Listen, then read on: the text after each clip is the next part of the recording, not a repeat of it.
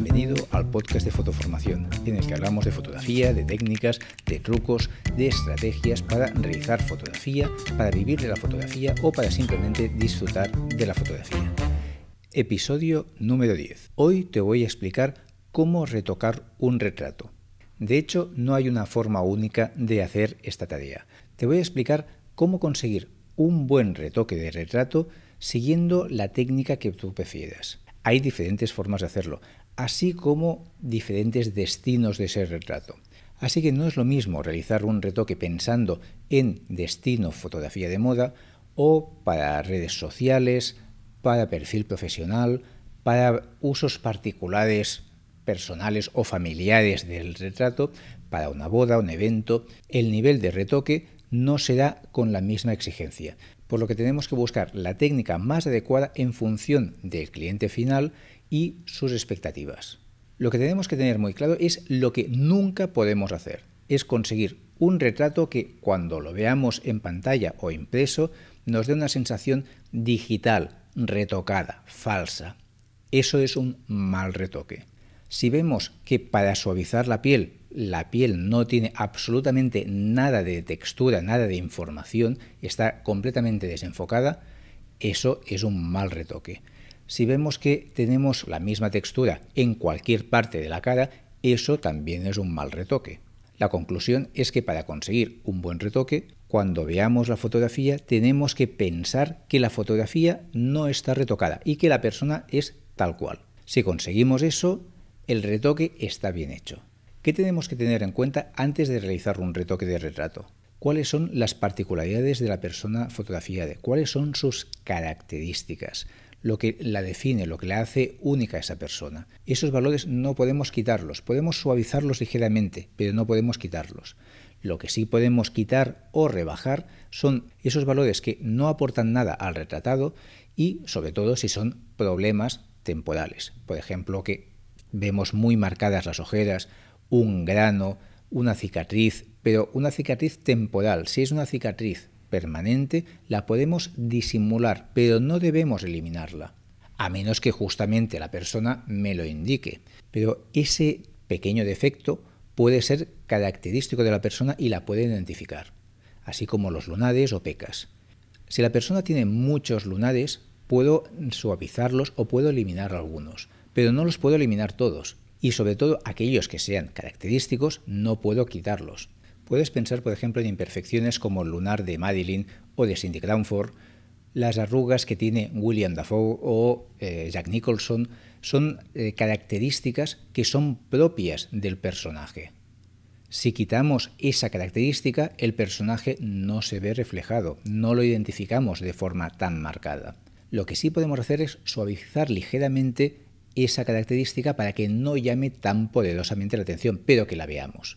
Así que lo que tenemos que hacer es mirar aquellas arrugas de expresión, por ejemplo, que muestran simpatía, muestran ira, en definitiva muestran emociones.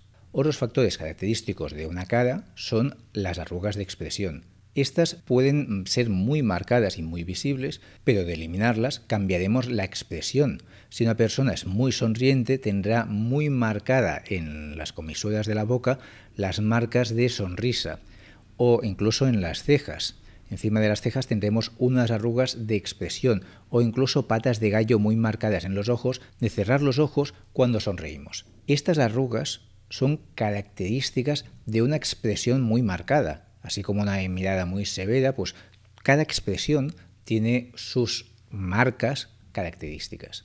Si vemos a una persona muy sonriente y eliminamos, por ejemplo, toda esta marca de la boca que nos marca la dirección de la sonrisa, lo que estaremos haciendo es perdiendo esa fuerza de comunicación que tiene la imagen de esa simpatía que muestra la persona.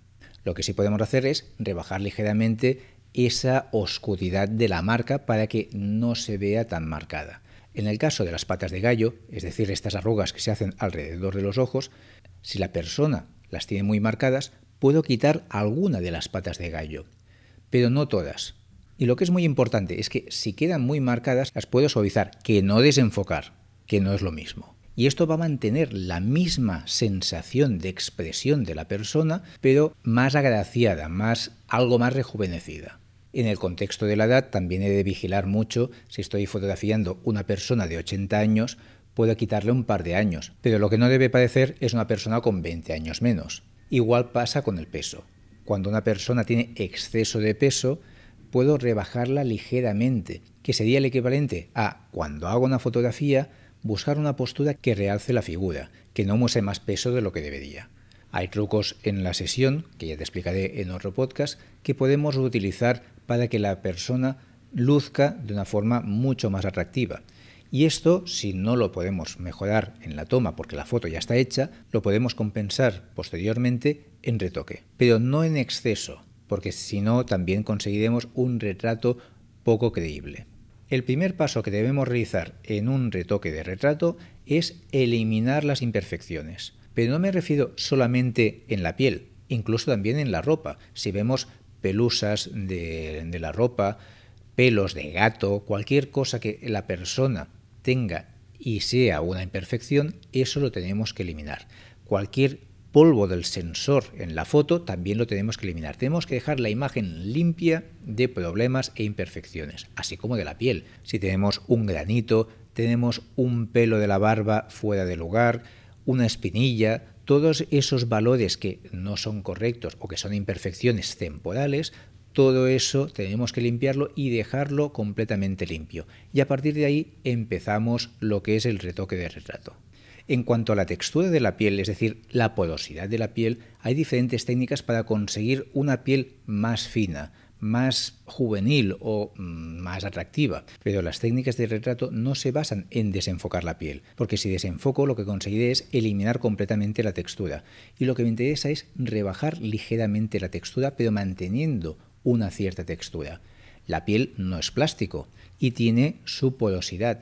Por fina que sea, tengo que notar algo de textura y lo que tengo que hacer es sustituir la textura demasiado marcada por una textura más suave. En este podcast no te voy a enseñar la técnica paso a paso o las diferentes técnicas que existen para poderlo hacer. Si te interesa, tienes un curso de fotografía de retoque con Photoshop en Fotoformación en el que te explico paso a paso cómo realizar todas las técnicas, qué arrugas eliminar, qué arrugas suavizar y cómo realizar un retoque realmente fino. En las notas del programa te dejo un enlace con más información sobre el curso de retoque de retrato con Photoshop, en el que verás paso a paso cómo retocar un retrato con unos resultados espectaculares y de una forma realmente muy fácil.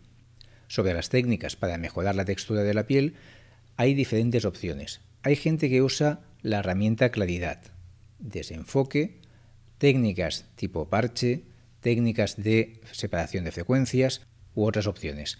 Lo que no es recomendable son las dos primeras. La herramienta claridad que tienen casi todos los programas a nivel negativo nos quita textura de la imagen, pero nos emborrona toda la imagen y nos da un efecto muy digital, muy artificial sobre la piel.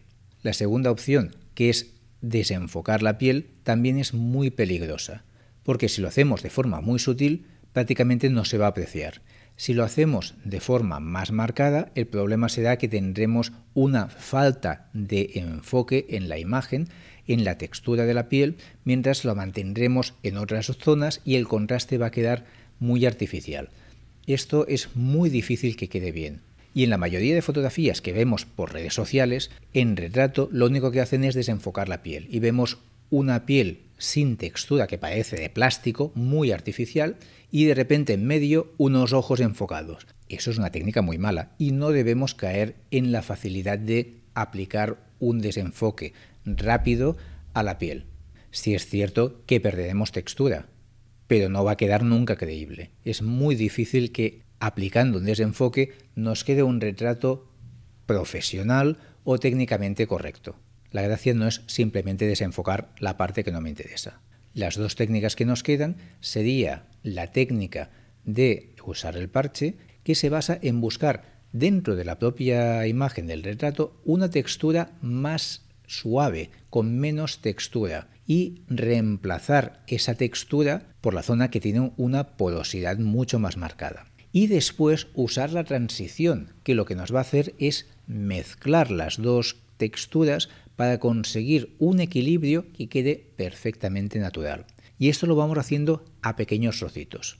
Como te digo, en el curso de retoque de retrato, esto te lo explico paso a paso cómo hacerlo. Y nos queda el cuarto método más habitual. En fotografía de moda, en fotografía de beauty, normalmente se usa la separación de frecuencias, que es una técnica en la cual vamos a trabajar todas las imperfecciones, incluso los poros de la piel, para intentar disimularlos. El problema de esta técnica es que es mucho más lenta que la anterior y el resultado es muy fácil que quede muy artificial. Porque si conseguimos una uniformidad perfecta de la piel, lo que vamos a tener es una imagen de nuevo irreal. Si la usamos correctamente, pero tendremos que tener mucha práctica y dedicarle mucho más tiempo, sí que podremos conseguir una piel mucho más suave, más uniforme, pero con textura.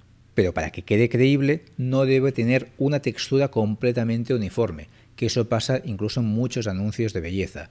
Miras la imagen y ves que tiene la misma textura en la mejilla que en la ojera, que en cualquier otra zona de la imagen. Y eso no es realista. Puede gustarnos, pero no es real. Con lo cual es muy probable que en cuanto veamos la imagen tampoco nos lo acabemos de creer. Y eso también puede ser perjudicial. En mi caso siempre aconsejo la técnica del parche y la transición porque consigue unos resultados muy uniformes y muy creíbles además que es muy rápida de aplicar comparada con separación de frecuencias. Pero una vez ya hemos retocado las arrugas y la textura de la piel, no damos el retrato por acabado. Hay aún ciertas fases que tenemos que trabajar. Muy importante, uniformidad del color y la luz de la piel. Cuando fotografiamos un individuo, no igual en todos los casos, pero lo habitual es que tengamos diferentes tonalidades de color en diferentes partes de la cara. Hay zonas que son más rosadas, otras más amarillentas y lo que nos interesa es tener una cierta uniformidad. En algunas personas es muy sutil, en otras personas es mucho más marcado. Lo que nos interesa es tener un tono uniforme e incluso dar un tono de color creíble, pero si puede ser más agradable, que muestre más salud en la persona, mejor que mejor. Por ejemplo, si es alguien muy blanco, como en mi caso, pues que luzca un cierto bronceado, un cierto doradito en la piel sin pasarnos. Si salimos completamente blancos o incluso un poco rosados, ese retrato no es tan agradable. Por lo tanto, podemos darle un cierto matiz para que el color sea uniforme y sea más agradable. Aparte del color, también tenemos otros detalles como por ejemplo la luminosidad en los ojos y el blanqueamiento de los dientes. Si los ojos, sobre todo en caso de que los ojos sean oscuros, o porque en la iluminación de la fotografía los ojos no reciben suficiente luz, los ojos quedarán más oscuros. Es interesante darle un cierto valor de luz a los ojos sin pasarnos, porque en muchos casos lo que vemos son unos ojos que parecen radioactivos y eso no es nada atractivo ni bonito, pero sí darle una cierta iluminación que parezca siempre natural. Ante la duda, siempre es mejor quedarnos cortos que no pasarnos. Sobre los dientes, el concepto es diferente. Tenemos que hacer una selección sobre los dientes y normalmente nos interesa blanquearlos un poco y a lo mejor puede ser que incluso darle un poquito más de iluminación. El blanqueamiento no se basa en hacer una selección de los dientes y bajar la saturación, porque lo que vemos son los dientes grisáceos y parecerán dientes porridos o dientes de eh, alguien con poca salud. Lo que nos interesa es dar un efecto de marfil pero blanquecino, sin pasarnos. Si nos pasamos conseguiremos un efecto que parecerá un anuncio de pasta de dientes, y eso no es adecuado. Lo que nos interesa es aplicar algo de azul para compensar el amarillo de los dientes, levantar un poco la exposición. Es posible que bajemos un pelín la saturación, pero muy poquito, porque el color ya amarillo de los dientes lo estamos compensando con el azul. Bajar la saturación es para que el color tenga algo menos de intensidad, pero no eliminarlo. Aparte de esto debemos después el enfoque. No debemos olvidar que, aparte de conseguir una textura suave, lo que nos interesa es que las partes de comunicación, es decir, ojos y boca sobre todo, tengan una definición más elevada. Para ello normalmente usamos una técnica de enfoque, a mí me gusta aplicar la técnica de paso alto, seleccionando simplemente los ojos, las pestañas, los labios y a lo mejor un poco el orificio de la nariz. y a esas zonas le aplicamos un poco de enfoque adicional. En este punto podríamos dar el retrato por finalizado, pero hay un punto muy importante que nos hace tener un retrato de un nivel mucho más alto, que es usar la herramienta licuar, típica de Photoshop, por ejemplo. Licuar es una herramienta que nos va a deformar y si la usamos con cabeza y sin exceso, el resultado puede ser espectacular siempre y cuando sea sutil. La gracia es que con licuar, por ejemplo, podemos esconder un poco los michelines, podemos subir un poco la papada, si un brazo cuelga un poco, levantarlo ligeramente, pero nunca en exceso. Si nos pasamos, la imagen volverá a ser falsa y poco creíble. Si por la perspectiva, por ejemplo, la persona tiene la mejilla demasiado redondeada, podemos introducirla un poco hacia el interior. Como si le hubiéramos dicho a la persona en el momento de hacer la fotografía que escondiese un poco las mejillas, que hiciese un poco un efecto así como de ventosa hacia el interior de la boca. Esto nos da una sensación más esbelta de la persona. Si por la postura de la persona, por ejemplo, estamos sacando un poco de Michelin, pues lo podemos esconder un poquito. Esto nos ayudará a dejar la persona un poco más esbelta. Incluso es muy interesante en la forma de la cabeza, si por el peinado o por la forma de la persona está con una perspectiva que nos da una cabeza un poco ahuevada o con una forma un poco extraña, pues podemos redondear ligeramente esa cabeza o el peinado para que eh, tenga un aspecto más teóricamente real y nos dé un aspecto muy creíble. Y un pequeño truco, que esto gusta a todo el mundo, nadie se da cuenta y la imagen la hace más esbelta. Las orejas con licuar también las podemos hacer ligeramente más pequeñas, pero menos de una cuarta parte más pequeña. No mucho, es sencillamente reducirla un poquitín. ¿Esto qué nos hace? Dar una sensación de que la imagen es más atractiva. No nos cambia nada si es muy pequeño, pero hace la imagen más atractiva de nuevo. Todo esto siempre es muy importante hacerlo por capas, como te expliqué en el episodio anterior. Cada concepto que vamos avanzando en el retrato en una capa diferente. Porque si algo no nos convence, tiramos esa capa y volvemos a empezar solo el último proceso que no nos ha acabado de quedar bien, como por ejemplo licuar. Y ahora nos faltaría solo el toque final, lo que se llama el color grading, que es el acabado o el aspecto final del retrato. Hasta aquí lo que hemos hecho es mejorar el retrato, pero manteniendo la neutralidad, el color correcto y una apariencia correcta. Pero después le podemos dar el acabado tipo cinematográfico, tipo filtro de Instagram o llámalo como quieras, para darle una personalidad al retrato o a mi forma de realizar fotografías. Con lo cual, cuando ya he terminado todo, puedo hacer una capa de ajuste nueva aplicando un color que puedo aplicar de forma uniforme o solo a la piel o al fondo para darle un acabado personal a mis imágenes. Aparte de esto, puedes aplicar efectos de luz, puedes aplicar efectos de fondo o cualquier otro concepto que quieras y creas que va a mejorar el aspecto del retrato.